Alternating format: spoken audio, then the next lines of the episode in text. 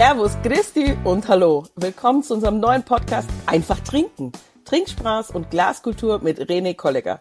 Mein Name ist Seni Savané und mir zugeschaltet ist genau jener welcher, nämlich Österreichs Top Ten Sommelier René Kollegger. Servus. Grüß dich, Habitäre. Wie geht's da? sehr, sehr gut. Ein bisschen aufgeregt, muss ich ganz, ganz ehrlich sagen. Denn ja, wir haben uns echt viel vorgenommen. Also wir wollen äh, mit unserem hohen Anspruch nicht einfach einen weiteren Podcast rausbringen, sondern ja, wir wollen aufklären, wir wollen begeistern, wir wollen ein Wein-Podcast sein, aber eben nicht wie die vielen anderen. Und am Ende geht es darum, wirklich das Trinkverhalten zu verändern. Und das ist neu, das ist bei uns anders. Ja, und ich bin auch in einer neuen Rolle jetzt. Das ist für mich noch gewöhnungsbedürftig. Ich bin ja sonst die erfahrene Reiseexpertin in meinen Podcasts und gebe Tipps und habe jemanden dabei, der ja, der der äh, begeistert ist, der neugierig ist, aber eben nicht vom Fach. Jetzt ist es umgedreht. Die Zuhörer werden lernen, ich werde lernen und zwar von dir in dem Fall. Denn du bist zum Beispiel vom Rolling Pin mehrfach unter die Top 10 Sommeliers Österreichs gewählt worden. Du bist Vorsitzender des Profi-Sommelier-Vereins in der Steiermark und auch schon beim ORF als Weinexperte vor der Kamera gestanden. Also ja, wir können nicht genug dankbar sein, dass du heute Zeit für uns hast und auch in den kommenden Folgen. Ich will ganz viel von dir lernen. Aber bevor wir damit beginnen und zum Abschluss meiner langen, langen Eingangsrede, wie ist es denn überhaupt dazu gekommen, dass du Sommelier wurdest und deine Liebe zum Wein entdeckt hast? Es ist eine irrsinnige große Freude, dass du mit mir einen Podcast machen möchtest, weil ich habe mir ähm, nicht einmal vorstellen können vor zwei Jahren, was ein Podcast ist und jetzt auf einmal darf ich mit dir einen Podcast machen. Das Schönste auf dem Planeten ist Essen, Trinken, Kulinarik sich mit Leuten zu unterhalten und einfach ähm, auch Wissen, das man sich angetrunken und angelernt hat, weiterzugeben. Wie bin ich zu dem ganzen Beruf gekommen? Ich wollte immer Koch werden. Nur ich bin gleich mal draufgekommen, meine Qualität des Kochens ist sehr begrenzt. Und ich habe eine Frau, die eine der besten Köche Mitteleuropas ist. Und leider bin ich zu dieser Qualität nie, nie dazugekommen. Aber ich habe zwei Fähigkeiten, die gar nicht so blöd sind ich kann gar nicht so schlecht kosten und ich rede sehr gern. Und reden und kosten ist, glaube ich, gar nicht so schlecht äh, für den Beruf des Sommeliers. Und ein inzwischen sehr guter Freund, mein Chef der ersten Stunde, der Sepp Gussmark, bei dem ich lernen durfte, ähm, der hat mir unbewusst schon seiner Zeit, und seiner Zeit ist wirklich 1997, die Welt des Weines geöffnet. Am Anfang, das hat ja kein Mensch kapiert, was, was, ähm, was ich überhaupt tun will. Ähm, meine mhm. Familie hat sowieso immer nur Most trunken und Bier trunken. Und in der Familie hat es geheißen, Wein braucht kein Mensch, weil der ist nur sauer. Äh, ich habe in das Thema verliebt. Und Wein ist, Wein ist ja wie, das ist, natürlich ist Wein eine Sucht, aber Wein ist eine Sucht. Weil Wein ist, Wein ist einfach so viel mehr als einfach nur ein Getränk. Das ist Kultur, das ist Herkunft und vor allem Wein trinkt man nie allein. Also ich habe mein, hab mein ganzes Leben noch nie eine Flasche Wein alleine getrunken, weil es für mich sinnlos ist, mhm. weil ich will reden. Und wenn du Flaschen hast, die eine Geschichte erzählt, das ist das Allerschönste auf dem Planeten. Ähm, du merkst schon, ich habe ein Problem, ich schweife gern ab. Du willst ja nicht wissen, wie ich zu dem ganzen Thema komme. Ja, bin. und ich bin aber auch total begeistert. Ich bin ja, ich, ich, ich, ich höre deswegen schon so gespannt zu, weil ich, ich erkenne da natürlich ganz viel wieder. Also eben Wein und Weinkultur und überhaupt Getränkekultur, ähm, dass man eben, ja, alleine trinken ist ja schon fast schade. Schön ist es halt gesellig und, und ja, dann darüber reden, ratschen, wie du ja auch sagst. Also ja, ich merke schon. Also wir werden, wir werden viele, viele, viele tolle Folgen haben. Und du bist also quasi quasi durch den Beruf dann doch zum Wein gekommen. Irgendwie auch wie bei mir. Nur dann wirklich extrem professionell. Ich habe ein, einen klassischen Lehrberuf gemacht. Ich, ich, ich habe Koch und Kellner gelernt. Früher hat es noch Koch und Kellner geheißen. Mhm. Wie ich dann äh, fertig war, war ich auf einmal Restaurantfachmann, also Koch und Restaurantfachmann. Und dann kam eben mit meinem Lehrherrn, der seinerzeit schon einen Weinkeller gehabt hatte, den ich aber gar nicht so schätzen mhm. wusste, weil ich nicht wusste, was da drin ist, ähm, bin ich erst später dann draufgekommen, was ich zu dem Zeitpunkt schon lernen durfte. Und dann war der erste Schritt ähm, mit meiner Frau zusammen nach Amerika und dann waren wir in Colorado in Vail und dort waren wir dann das erste Mal so richtig im Thema Weinbusiness drinnen. Weil da hat's dann geheißen. Ausgerechnet, muss ich jetzt sagen. Ausgerechnet Übersee. Also du bist quasi über den Teich geflogen nach USA, nach Colorado, wo man ja jetzt sagt, äh, Weinberge müsste ich jetzt Fragezeichen äh, setzen für mich. Äh, und dann da dazu kommen, quasi die heimischen Weine oder Wein generell zu lieben. Das ist auch irgendwie spannend, oder? Das ist richtig cool, aber man merkt dann eins, das sind Weinbaugebiete, oder Weinbaugebiete, das sind Skigebiete wie Lech, Zürs oder Adelberg, wo halt ja. sehr viel Wein getrunken wird. Und die haben Weinkarten, yeah. die sind fantastisch. Und dadurch bin ich eben auf das Thema gekommen. Und ich habe ein Glück gehabt, dass ich immer tolle ähm, Vorgesetzte gehabt habe, eine tolle Sommeliere seinerzeit, die Ellie Ruston, die mir das ganze Thema einfach beigebracht hat. Und dann kommt die große Liebe und dann bist du so hungrig auf Wissen, dass du einfach Tag und Nacht mehr kosten und trinken willst. Und dann kam. Da, da Zeit, muss ich einhaken. Ja, Und zwar, dann kommt aber bestimmt auch irgendwann der Gedanke, hm, wie mache ich das jetzt, dass ich mir diese ganzen tollen Weine überhaupt leisten kann, viel Weine trinken kann? Und dann liegt ja eigentlich die Berufswahl schon nah, oder? Und dann ist eigentlich ganz, ganz wichtig, du musst dann fast eine Sommelierprüfung machen, genau. weil, weil dann, dann ist einfach der Hunger so da nach Wissen, dass du sowieso lernst. Und dann bin ich am Courtmaster Sommelier gegangen und am Courtmaster Sommelier kannst du ja ähm, bis zum Master Sommelier deine Prüfungen machen. Ich habe dann den Certified Sommelier gemacht. Das ist, wenn man so will, der Einstieg in die Sommelierwelt. Das wäre mit, dem, ich glaube, mit dem Diplom Sommelier gleichzusetzen. Mhm. Aber äh, das war mir zu wenig. Nur bin ich dann auf eine andere Schiene aufgesprungen, auf die Weinakademie. Und habe dann mit der Zeit die Weinakademie fertig gemacht. Deswegen bin ich jetzt auch Weinakademiker. Habe leider dann den Fokus ein bisschen für den Courtmaster Sommelier verloren. Aber am Ende des Tages ähm, dürfen wir auch sehr gerne und sehr viel arbeiten und irgendwann musst du mal entscheiden, was du machen willst. Mhm. Und deswegen das Thema Weinakademie war mir ganz wichtig. Jetzt habe ich eben den Titel Weinakademiker, darf mich Certified Sommelier nennen. Und das Allerwichtigste, egal ob man irgendwelche Titel hat, ähm, das Wichtigste ist, leb für ein Produkt, leb für eine Geschichte. Und ich kenne so viele Sommeliers, die haben keine Ausbildungen und sind fantastische Sommeliers. Du musst einfach, du musst dich für ein Leben entscheiden. Und das, was wir machen, Essen und Trinken, das hat ja nichts mit, mit Arbeiten zu tun. Weil ich glaube, wir alle Sommeliers würden das ja sowieso machen und das ist ja Leben. Und diese genau. Lebenseinstellung, das ist das Schönste, was es gibt. Ja, ja, ich merke schon. Also wir werden ach, da noch so viel drüber reden, über eben diese Lebensentscheidung. Da sind auch die Parallelen. Letztendlich hast du dich durch diese Leidenschaft für diese Beruf, für diesen Beruf, für diese Passion entschieden, weil du dann tagtäglich damit zu tun hast. Bei mir war es mit dem Reisen genauso. Ich habe gemerkt, ich will viel reisen, ich will die Welt sehen, ich will auch eben die Weine der Welt trinken, gut essen und dann gehe ich in die Touristik. Also es ist es ist schon schlau, dann was zu machen, was äh, einem Spaß macht, dann muss man aber irgendwann die, die, die, ja, die Gratwanderung auch gehen oder die Linie eben nicht überschreiten, dass es einem nicht zu viel wird. Und ich denke, das wird auch noch eine Folge wert sein. Ähm, wie schafft man es als Sommelier, dass man den Spaß behält, dass es nicht zu viel wird mit dem Konsum und so weiter. Aber in, ja, in all diesen Folgen, die wir noch haben werden, möchten wir über Getränke generell sprechen. Also natürlich vor allem Wein, aber auch gesundes Trinken, andere Getränke. Es ist so eine Vielfalt. Ich bin, ach, ich bin jetzt schon total wirklich in Vorfreude und ich will vor allem den eigenen Gaumen besser kennenlernen und auch schulen. Also nicht nur von mir, sondern auch von den Zuhörern, denn das gibt uns dann die Entscheidungs- und auch die Kaufhilfe, die manchmal ja einfach zu viel Zeit dauert, weil man sich nicht auskennt, weil man eine Riesenkarte hat oder ein Riesenweinregal und man steht davor und weiß nichts. Ähm, Tisch- und Glaskultur, da haben wir früher schon mal drüber gesprochen, dass das einfach wichtig ist ähm, und dazugehört. Dann die Weinregionen der Welt. Ja, du hast es schon angeteasert, du bist auch international ausgebildet, viel gereist, ich auch ähm, ich glaube, dass die Länder, die Regionen, die Orte oder die Experten wie du würden dann auch sagen, die Herkunft, die Lagen natürlich so vielfältig sind und wir dann noch so viel auf dieser wunderschönen Welt, auf dieser wunderschönen Weinwelt lernen können, kennenlernen können, auch mal was Neues.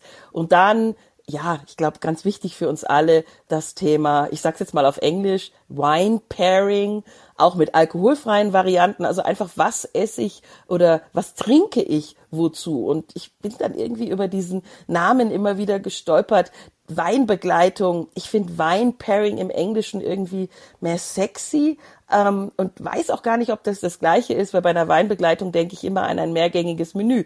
Sag doch mal du direkt, wie du dazu stehst, weil damit hast du ja jeden Tag zu tun, oder? Das Thema Wine Pairing ist ja eine Riesenthematik, weil ich finde, das Thema Wine Pairing ist das falsche Wort. Es soll Getränkebegleitung heißen. Ja. Weil es gibt so viele Getränke, egal ob das jetzt ähm, Fruchtsäfte, Biere, vielleicht sogar ein Cocktail, Whisky, Spiritosen, auch wie auch immer, können sehr viel besser zu einem Essen passen als eine Weinbegleitung. Das Thema Weinbegleitung ist ein, ein leidiges Thema geworden inzwischen. Ähm, warum? Ganz einfach, weil es gibt sehr viele Weinbegleitungen, die leider Gottes reine Kellerbereinigungen sind.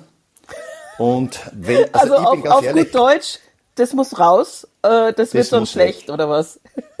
Es ist, ja, das ist leider, die, die Vorgaben von den Betreibern sind oft so knackig, das heißt, der Keller muss leer sein, das Budget für die Weinbegleitung ist oft so knapp kalkuliert, dass du leider oft als Sommelier keine, keine Chance hast, dich einfach entwickeln zu können und mhm. das zu geben, was du geben willst. Was und, willst du denn geben? Weil das ist schon ja, ein essentieller Teil deiner Aufgabe, Beste. oder? Das Beste. Das ist die einzige Wahrheit. Ich will immer das Beste geben.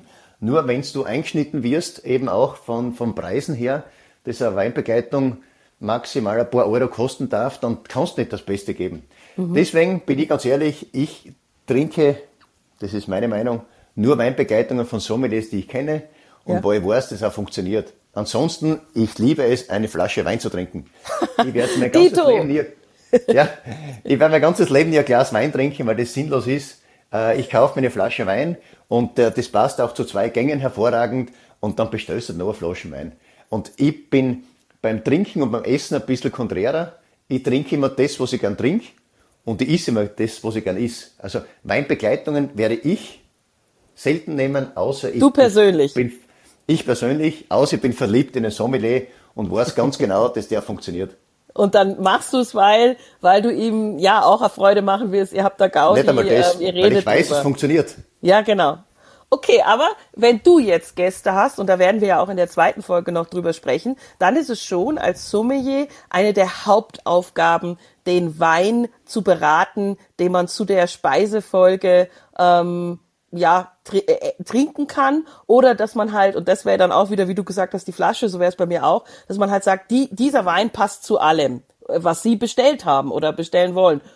Wenn man jetzt nicht eh schon seinen festen Lieblingswein im Kopf hat so wie bei mir wahrscheinlich Absolut richtig. Also zu allem wirst du nie was finden, weil alles wird nicht passen. Aber ich sage immer, trinkt halt immer was, was gern trinkt.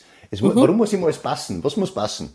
Du sollst einen schönen Abend haben, du sollst entspannt sein, du sollst essen, sollst trinken. Und ich will mir nicht immer, ich, ich meine, jetzt kommt meine Geschichte, ich beschäftige mich 99,9% des Tages mit Wein.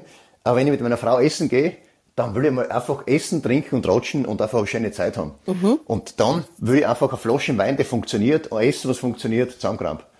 Ich bin einer der Sommeliers, der Gott sei Dank das Glück hat, dass sehr viele Gäste äh, mir das Vertrauen schenken.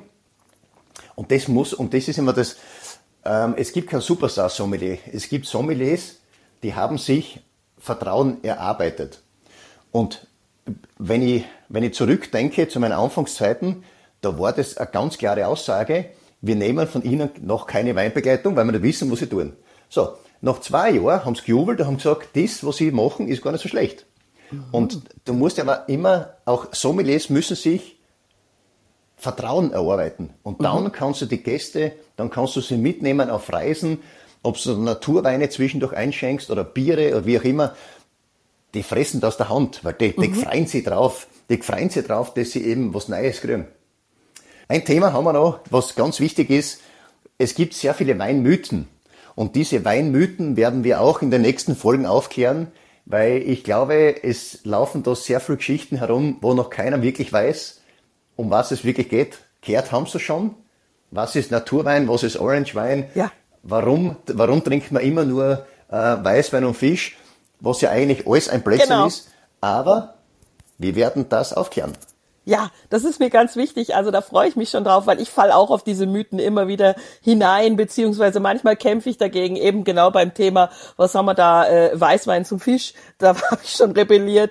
Und da, das ist einfach toll, weil du das auch, ja, gelernt hast, einmal in der Ausbildung und dann natürlich in deinem tagtäglichen Wirken. Ist es denn so, dass, wenn wir nochmal zu dem Thema, ich sag mal, Getränkebegleitung gehen, Wine-Pairing im Englischen, ähm, ist das ein großer Teil der Ausbildung? Überhaupt, dass man das lernt? Weil ich stelle mir das unfassbar schwierig vor, ähm, in einer Ausbildung überhaupt die ganzen Speisen oder Inhalte eines, eines Essens mit am Wein, der auch so komplex ist, tausend Rebsorten und so weiter, äh, zu kombinieren. Ist das Teil der Ausbildung? Es ist natürlich Teil der Ausbildung.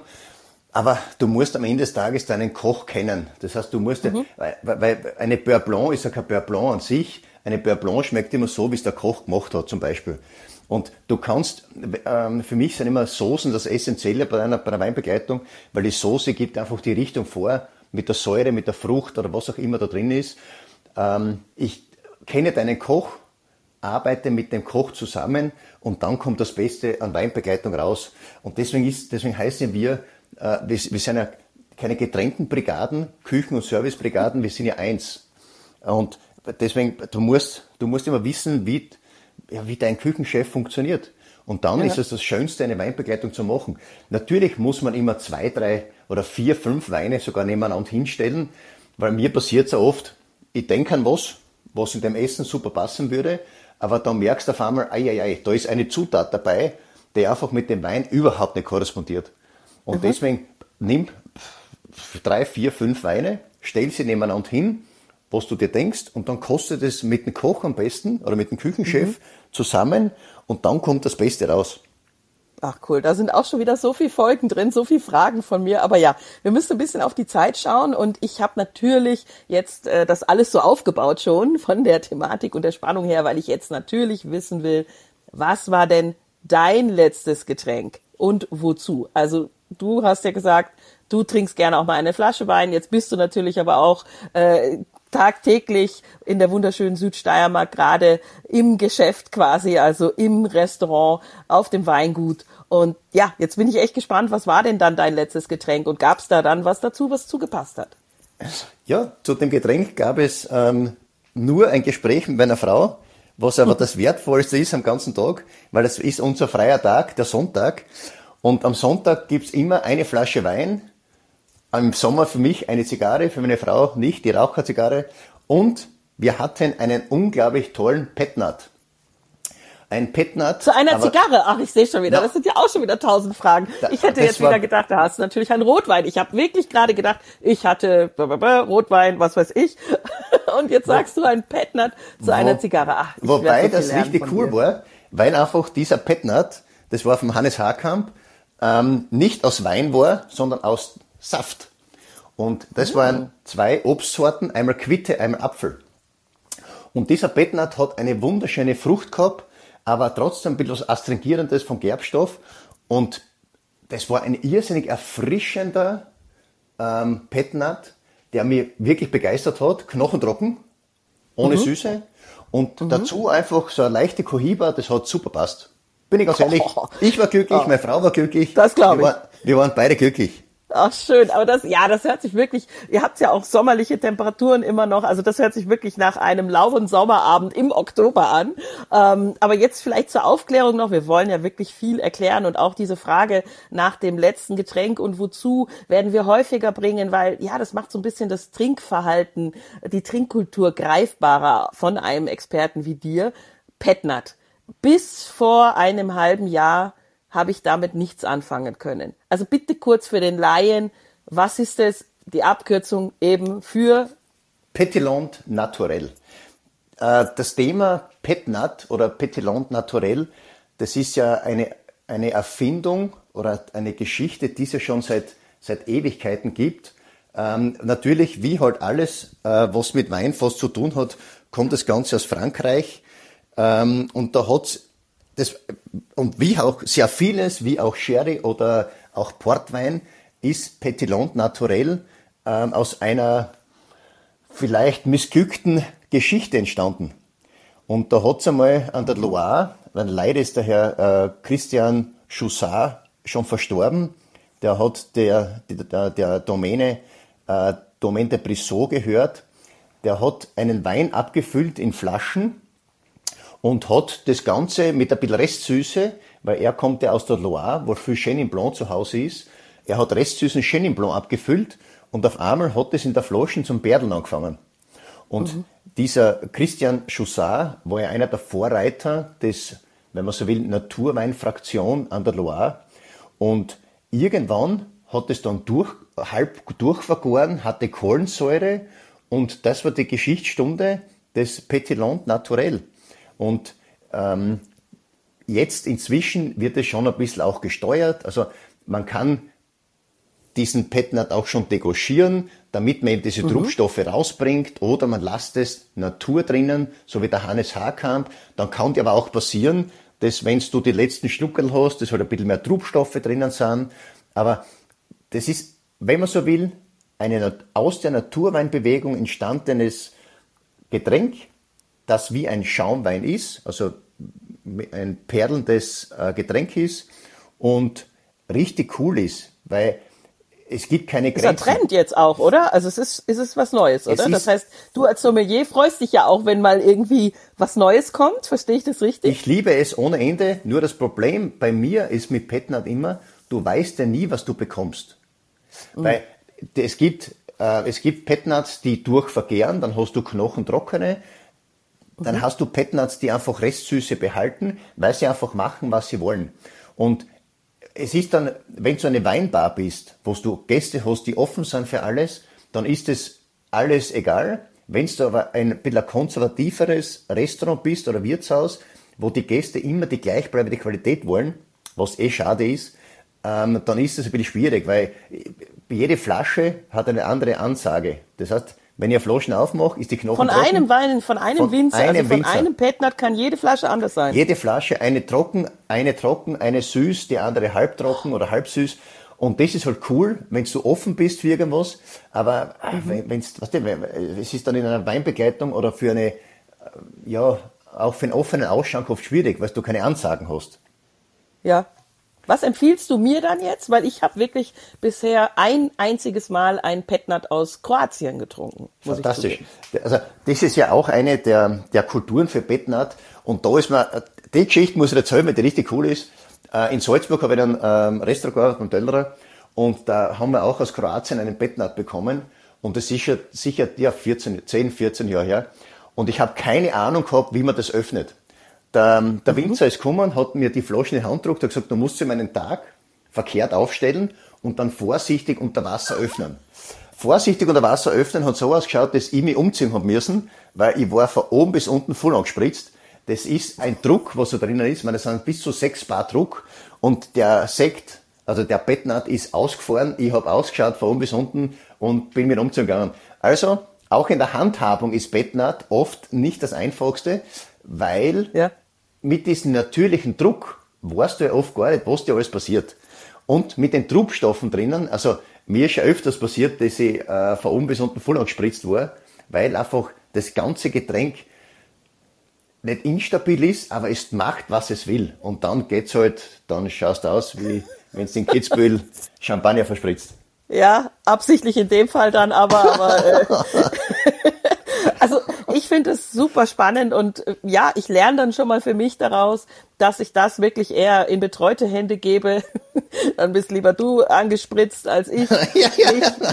Sprich, sprich, sowas dann wirklich in einer Weinbar, in einem Restaurant, die da schon auch mehr, mehr zu sagen können mit einem Sommelier, der den auch schon verkostet hat, der den getrunken hat ähm, und bei der zweiten Flasche vielleicht schon eher eine Idee hat. Ähm, ich bin echt gespannt, wie sich Petnat noch entwickeln wird. Wir werden solche Trends natürlich auch aufgreifen. Ich wiederum, wenn du mich fragst, was ich zuletzt getrunken habe, ich war sowas von klassisch unterwegs. Wollen wir das noch zum Abschluss bringen? Es wäre mir eine große Freude, dass ich auch weiß, was du gerne trinkst. Ja, also wie, wie, gesagt, wir sind schon am, am einigermaßen am Ende unserer allerersten Folge, unserer Pilotfolge. Deswegen kann ich jetzt nicht so lange ausholen, wie ich gerne würde. Also ich komme aus dem Rotwein. Warum? Weil ich in der Touristik sehr früh mit Spanien und tollen Ländern äh, wie Portugal und so weiter zu tun hatte und Rotweinkultur natürlich gelebt habe. Schwere Rotweine, da war es dann auch schon gerne der Gran Reserva, also darunter äh, ungern Reserva noch und dann wurde es schon schwieriger. Und da komme ich her, da war ich jünger, das habe ich hervorragend vertragen. Ähm, ich habe auch gerne getrunken, sage ich ganz ehrlich, auch immer zum Kochen, ähm, mit einem tollen Essen, mit Freunden, ein, ein, ein tolles Leben, eine tolle Zeit. Mittlerweile bin ich gerade wirklich jetzt im Moment in der Transformation, in der Transition zu Weißwein ähm, weil ich einfach merke, in der Kombination mit Essen und auch der Menge habe ich bei dem Gran Reserva und dem Reserva mittlerweile ein Thema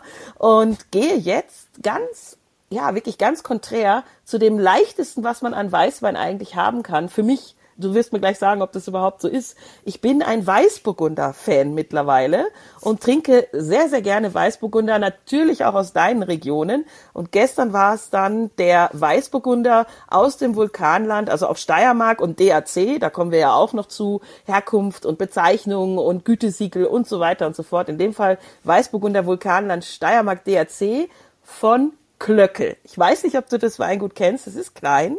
Ähm, es ist traditionell, aber ja, wie soll ich sagen, wenn ich früher jung und hip und was weiß ich was, äh, einen Wein ausgesucht habe, dann auch nach dem Etikett. Und diesen Wein, ich bitte das zu entschuldigen, liebe Winzer Klöckel, ihr wisst, ich mag euren Wein, die Verkostung war wirklich toll bei euch, aber das Etikett ist eine Katastrophe. Also ich hätte früher das nicht als super hippen Wein gekauft. Wir wissen, wie wichtig Weinetiketten sind, aber der Wein, der da drin ist, nach einer Verkostung, das ist der Wahnsinn. Das ist ein ganz toller Weißburgunder und das ist auch vielleicht zum Ende dieser Geschichte für mich wichtig. Ich fahre zu Winzer hin, ich verkoste den Wein, ich, ich habe dann die Möglichkeit, wirklich viel besser einzuschätzen, ob der was für mich ist, auch im Vergleich zu anderen. Und ich freue mich dann immer wirklich wie ein Kind, wenn ich Weine finde, die mir dann auch das Leben danach noch verschönern, also die ich mir dann nach Hause schicken lasse oder zum Teil mitnehme. Und ich kann dir aber nicht sagen, wonach der schmeckt, also wonach der riecht, ob das Pfirsich oder was auch immer ist. Das möchte ich gern alles von dir lernen. Ich kann dir nur sagen, er hat mir bei der Verkostung geschmeckt und er taugt mir auch noch immer noch. Ich liebe ihn. Das ist so ein Alltagswein. Das ist nichts Hochwertiges äh, im Sinne von teuer, aber wir werden von dir ja auch noch lernen, was Qualität bedeutet. Und ich glaube, ich bin jetzt mit Vulkanland Steiermark DRC nicht ganz verkehrt unterwegs, weil der Sonntag ist bei mir jetzt nicht der Tag für den, ich sag mal, besten Wein. Das ist ein Alltagswein als Speisenbegleitung. Du hast ja das Wort DRC schon angesprochen. DRC ist ja äh, kein Qualitätsgütesiegel, aber es ist ein Herkunftsgütesiegel und Herkünfte sagen schon eine gewisse Qualität aus. Das Weingut Köckel kenne ich jetzt leider persönlich nicht und man könnte auch zu diesen, zu diesen Etiketten sagen, das sind Retro-Etiketten, weil irgendwann, genau. irgendwann werden sie mal schön werden. Also irgendwann gefällt es mir nicht, aber wahrscheinlich wird ein Relaunch der Etikette nicht schaden. Am Ende des Tages ähm, ist Weißburgunder immer die Rebsorte, die auch sehr bekömmlich ist. Weil Weißburgunder hat meistens nie die hohen Säurewerte und Weißburgunder ist auch von der Fruchtaromatik ein bisschen diese Birne, da kann man dann diese Williamsbirne finden oder ein bisschen so, ja, so leichte Zitrone, Melisse-Aromen. Aber es ist immer sehr entspannt, sehr neutral und das ist auch immer mein Wein, den ich sehr gerne empfehle für Feiern. Weil meistens Weißburgunder schmeckt den 16-jährigen Burm und der 90-jährigen Oma und bei Weißburgunder, das ist immer tief entspannt. Auch zum Essen. Wirklich? Ja, fantastisch. Weißburgunder, zu einem, das kannst du zum Fisch, das kannst du zu Gemüse trinken, weil es einfach, ja, sehr bekömmlich ist. Und wenn du dich nicht bemühen willst mit Wein und einfach nur ein super Glas Wein trinken willst, das dich nicht von der Säure her martert, dann trinkst du Weißburgunder. Mhm. Ich bin begeistert. Ja, das ist es wahrscheinlich bei mir mit der Säure so ein bisschen und weil ich ich, ich, aber ich muss auch zugeben, ein bisschen schäme ich mich immer so, weil ich denke, Mensch, jetzt komme ich von den wirklich hochwertigen äh, oder zumindest in dem Fall äh, höchste Ausbaustufe, äh, Spanien, Portugal etc. Und jetzt gehe ich zu einem Weißburgunder und, und, und manchmal ist es den Leuten, gerade weißt du ja selber in der Steiermark nicht genug, weil ich dann halt nicht beim, weiß ich nicht, äh, Lagen Sauvignon Blanc ähm, bin äh, ausgebaut und so weiter. Aber ja, wahrscheinlich ist es auch immer, wie du gesagt hast, was man braucht. Wenn ich es unkompliziert brauche, ähm, leicht, dann bin ich beim Weißburgunder. Und ansonsten, und da kommst du ja wieder ins Spiel, gibt's dann ja so viele andere Weißweine mit so vielen tollen Facetten, ja, die da, also ich merke schon, wir müssen auf, wir müssen aufpassen und wir müssen zum Ende kommen.